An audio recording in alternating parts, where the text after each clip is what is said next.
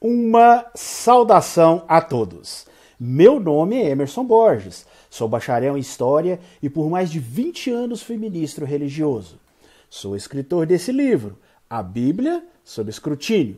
Sou o criador desse canal no YouTube, como também do Instagram, do site e da página no Facebook Deus e Homens.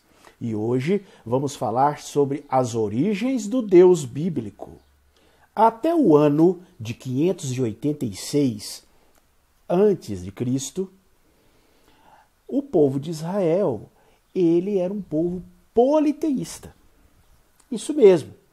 Muitos que seguem a Bíblia, muitos, muitas pessoas que acreditam na Bíblia, têm a falsa impressão de que o povo de Israel era monoteísta.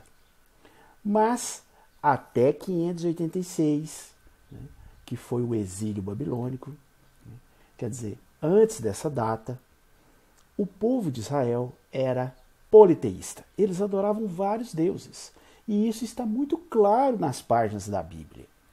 Basta você ler com cuidado que você vai encontrar fortes traços de politeísmo no antigo Israel.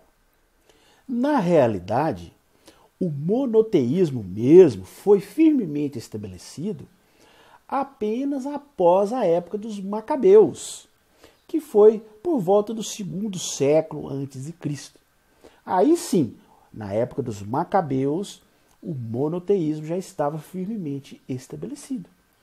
Mas antes disso, havia várias inclinações ali entre os israelitas. Alguns defendiam o monoteísmo e outros defendiam o politeísmo.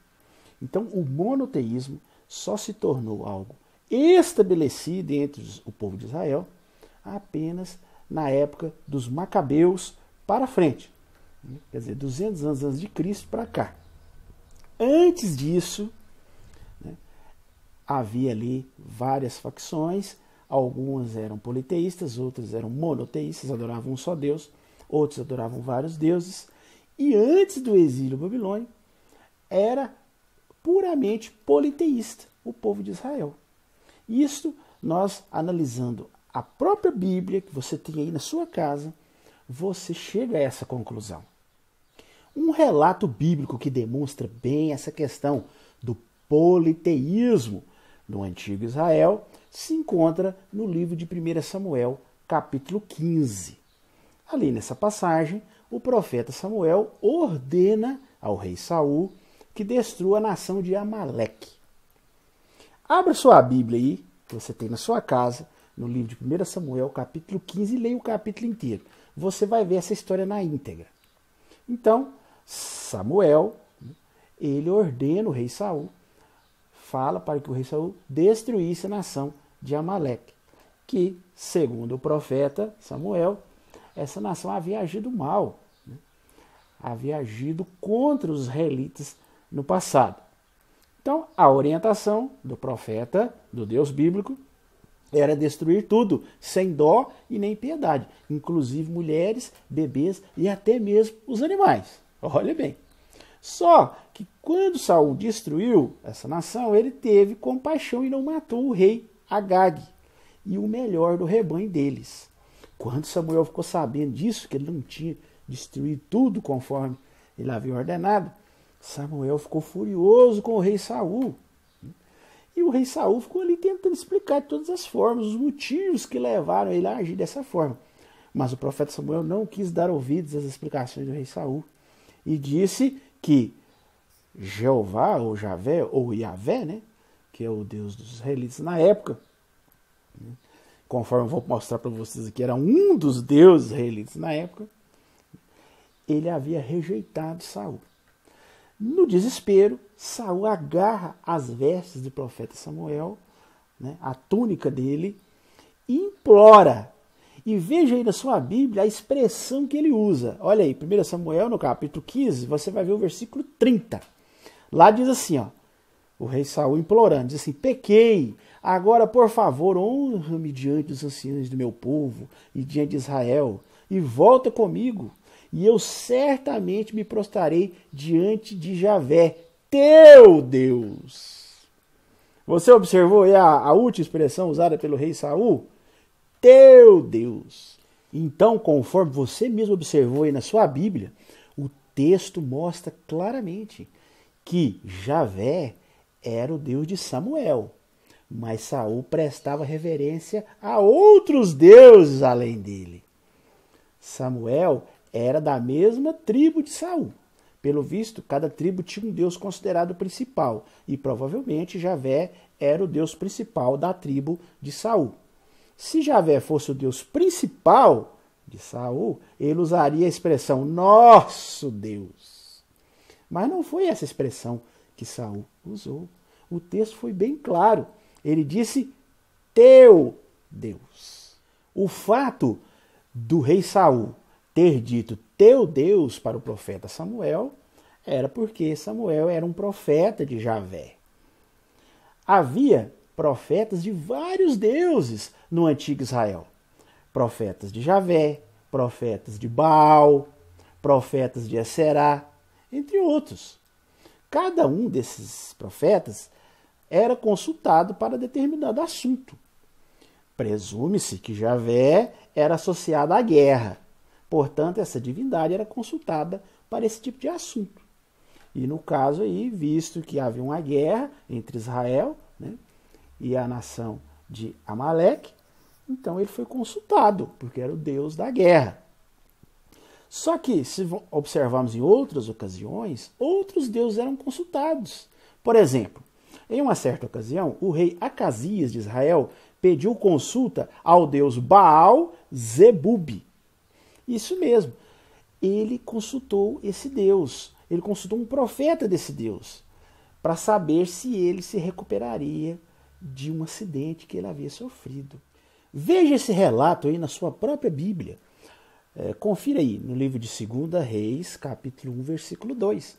Ali diz claramente que, numa certa ocasião, o rei Acasias caiu da sacada do seu quarto, no palácio dele lá em Samaria, e ficou muito ferido. Então ele enviou mensageiros para consultar né, esse deus Baal Zebub, né, para saber se ele se recuperaria. Está aí na sua própria Bíblia. Então, se Saul estivesse querendo saber algo relacionado com a sua saúde, provavelmente ele consultaria um profeta de Baal, Zebub, né, para saber né, se ele ia se recuperar e tal. É, é interessante que o rei Saul, inclusive, deu a um dos seus filhos um nome que é uma homenagem ao deus Baal.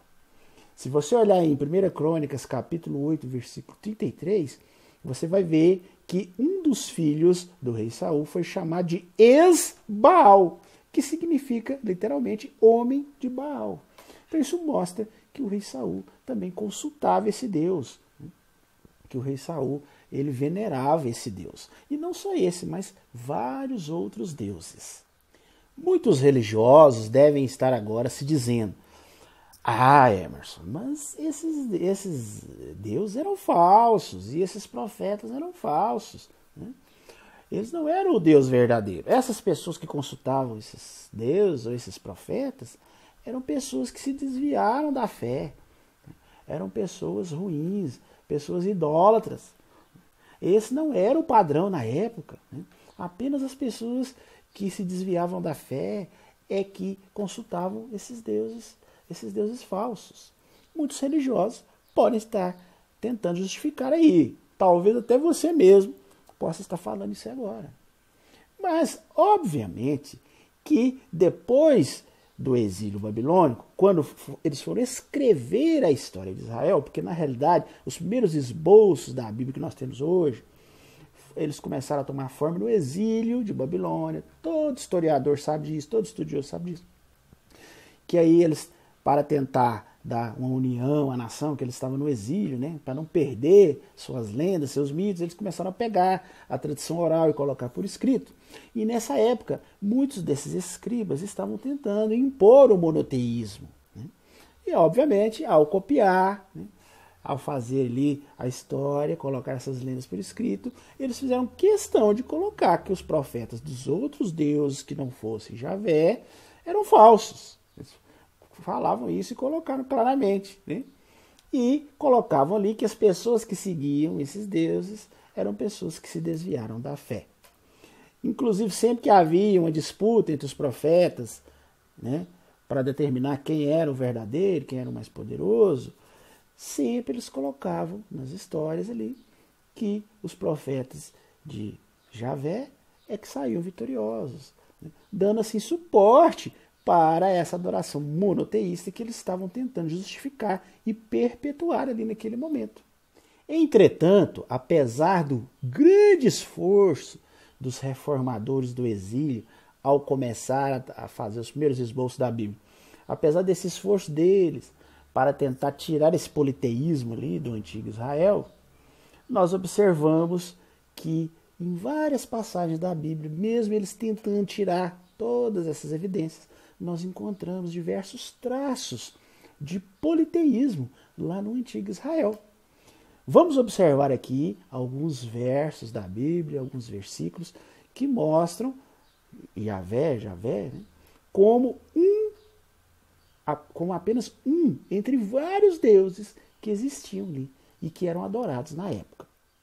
Abra a versão da Bíblia que você tem na sua casa, seja a versão que for, e vamos acompanhar alguns trechos bíblicos onde você vai observar esses traços do politeísmo, mesmo com a tentativa dos reformadores do exílio de tentar tirar tudo isso.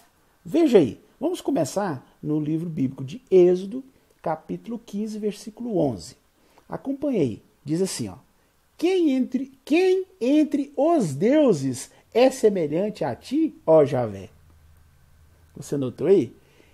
Quem entre os deuses.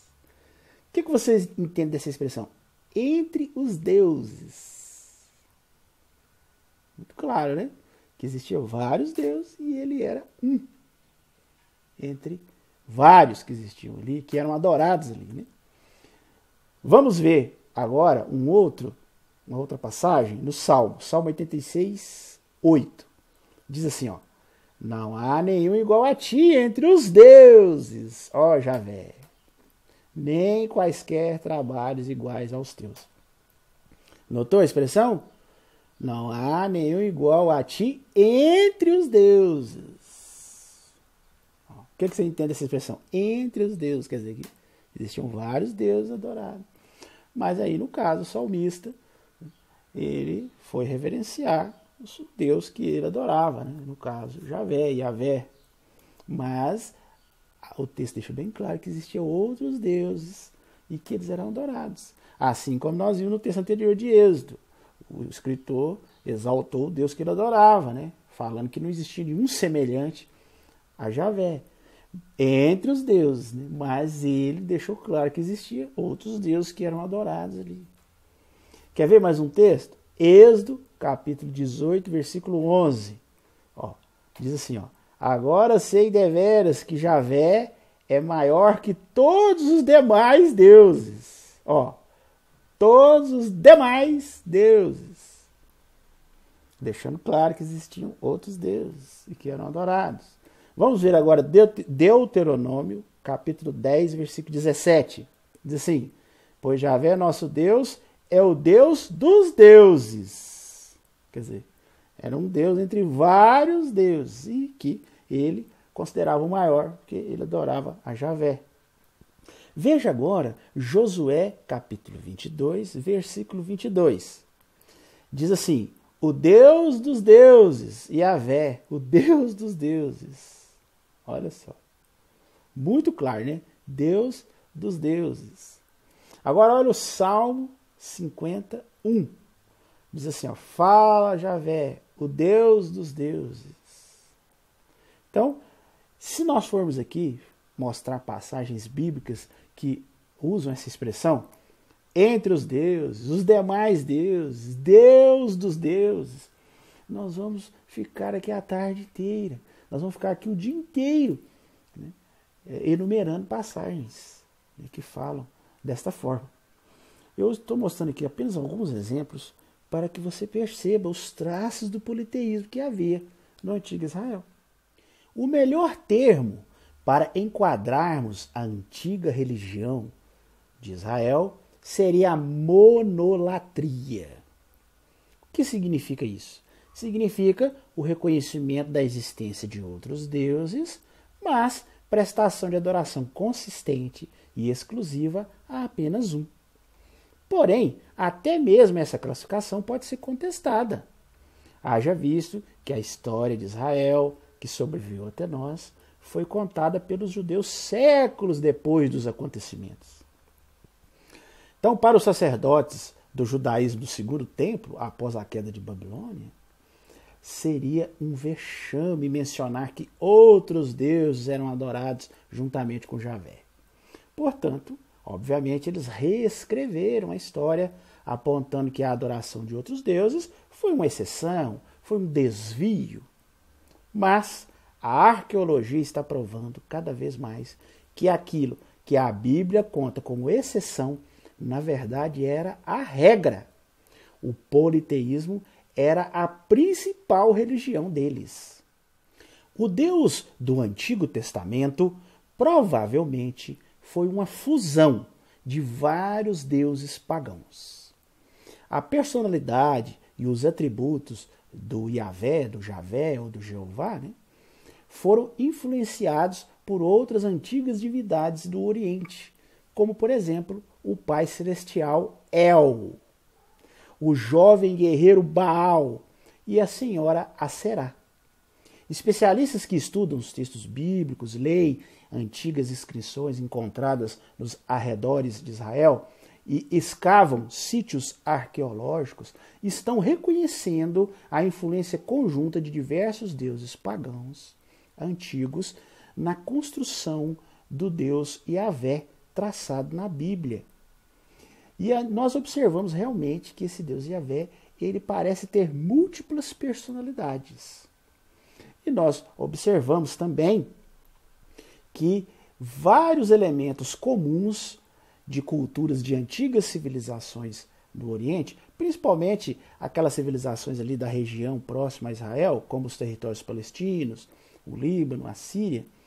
Então, eles contribuíram, né, esses elementos comuns dessas outras culturas ali em volta contribuíram para se criar essa ideia do Deus divino Yahvé, do Deus monoteísta, que com o tempo foi sendo construído. Então, eu vou agora começar a citar alguns achados arqueológicos que apoiam isso, e vou citar aqui algumas fontes e vou deixar na descrição desse vídeo, se você quiser aprofundar nesse assunto, que é um assunto muito extenso, muito profundo.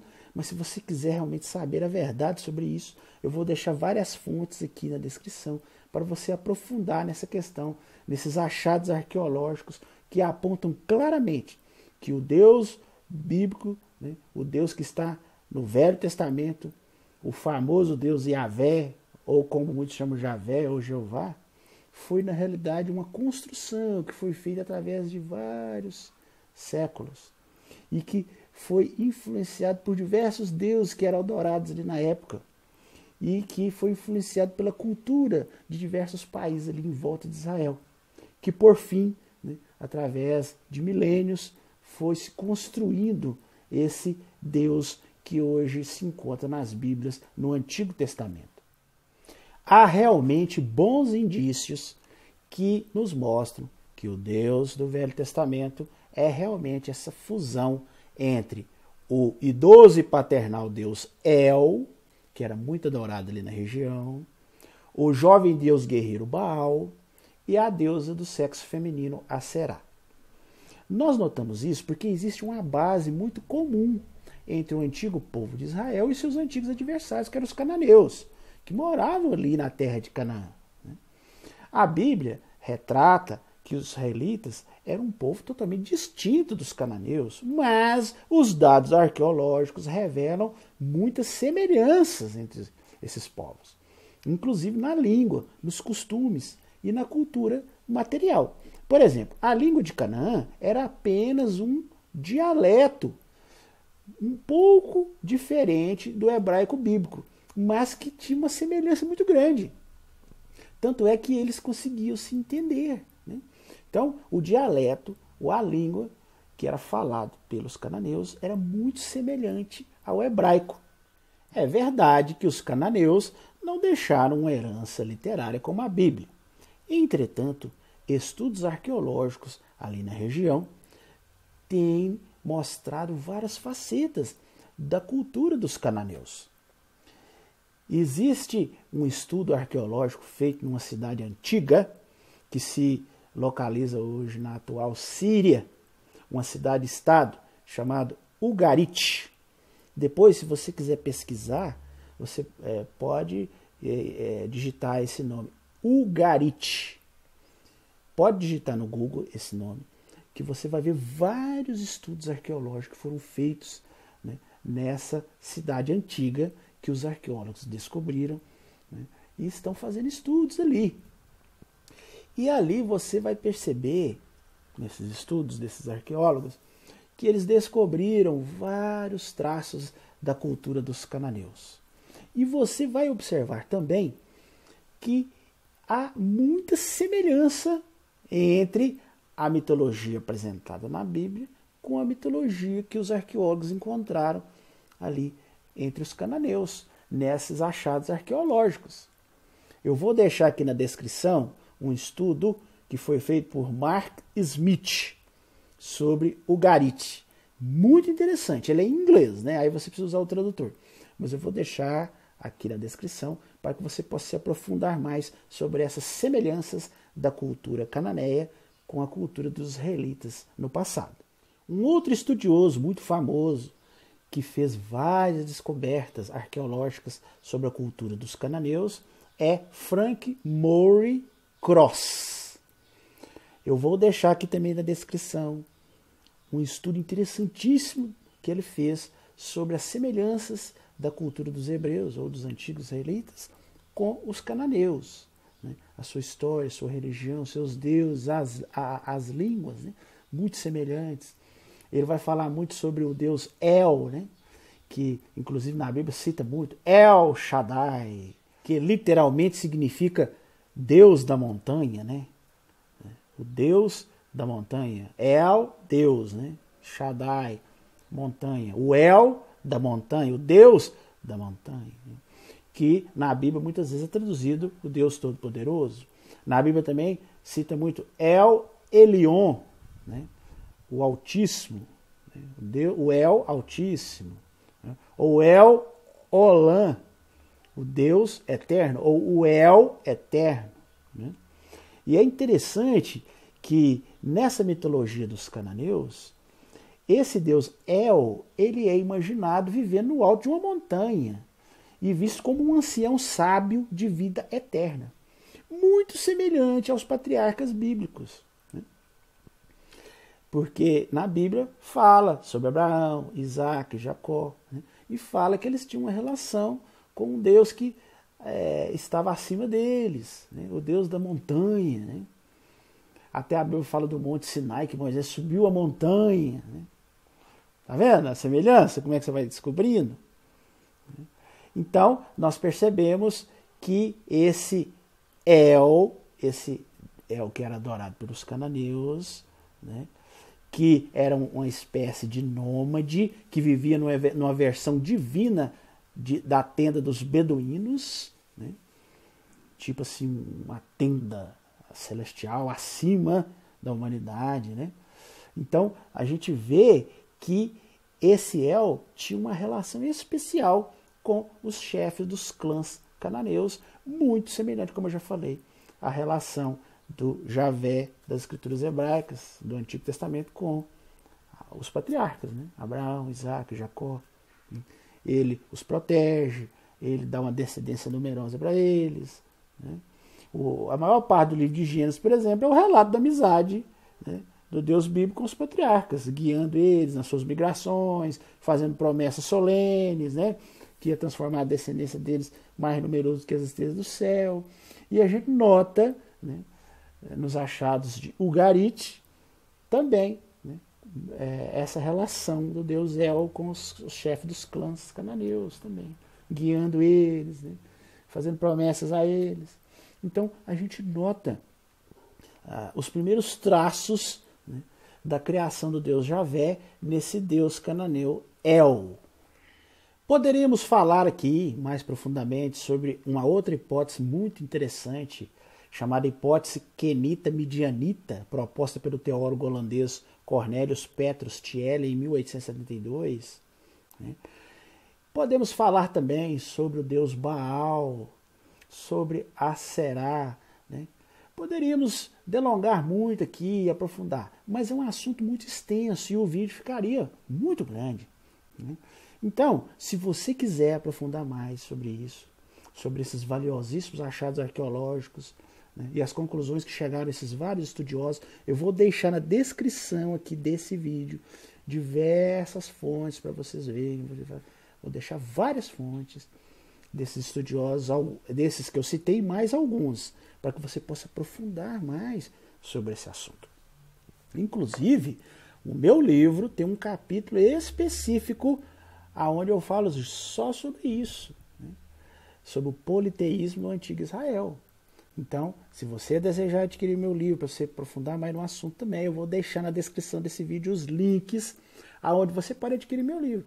Meu livro é vendido nos principais sites de venda online do país, como a Livraria Cultura, Saraiva, Amazon, né, lojas americanas, é, Submarino, e até mesmo no meu próprio site. Se você quiser adquirir o meu livro diretamente do meu site, você pode acessar o meu site www.deusehomens.com.br. Ali você vai conhecer meu site, eu escrevo diversas matérias, inclusive sobre esse assunto, você vai ver algumas lá. E você pode adquirir o meu livro diretamente do meu site. Agora, eu queria lembrar uma coisa para vocês aqui. Se você chegou até aqui, é porque você gostou do vídeo, você está gostando do assunto. Então, não esqueça de dar o joinha, estoure esse like aí para nós. Né? E também, não se esqueça de se inscrever em nosso canal. Eu percebo no analítico que mais da metade das pessoas que assistem nossos vídeos não são inscritos no nosso canal. Então, se inscreva em nosso canal. Tá vendo esse quadradinho aqui, ó, que fica nesse cantinho aqui? Clica nele e se inscreva. E não apenas se inscreva, mas acione o sininho de notificações. Porque todo sábado a gente faz um vídeo novo. E você acionando o sininho de notificações, você será avisado. Além disso, deixe seus comentários aí, diga o que você achou, se você concorda ou não. Né? Eu gostaria de saber a sua opinião. E compartilhe esse vídeo com seus amigos, com seus contatos é muito importante para que o vídeo tenha uma abrangência maior. Além disso, se você é, quiser assistir outros vídeos do nosso canal, que nós já fizemos, mais de 70 vídeos sobre diversos assuntos bíblicos, assuntos sobre o cristianismo antigo, eu vou deixar aqui na descrição os links de diversos vídeos que nós já fizemos. Ok? No mais, eu desejo a todos uma excelente semana e aguardo vocês em nosso próximo vídeo.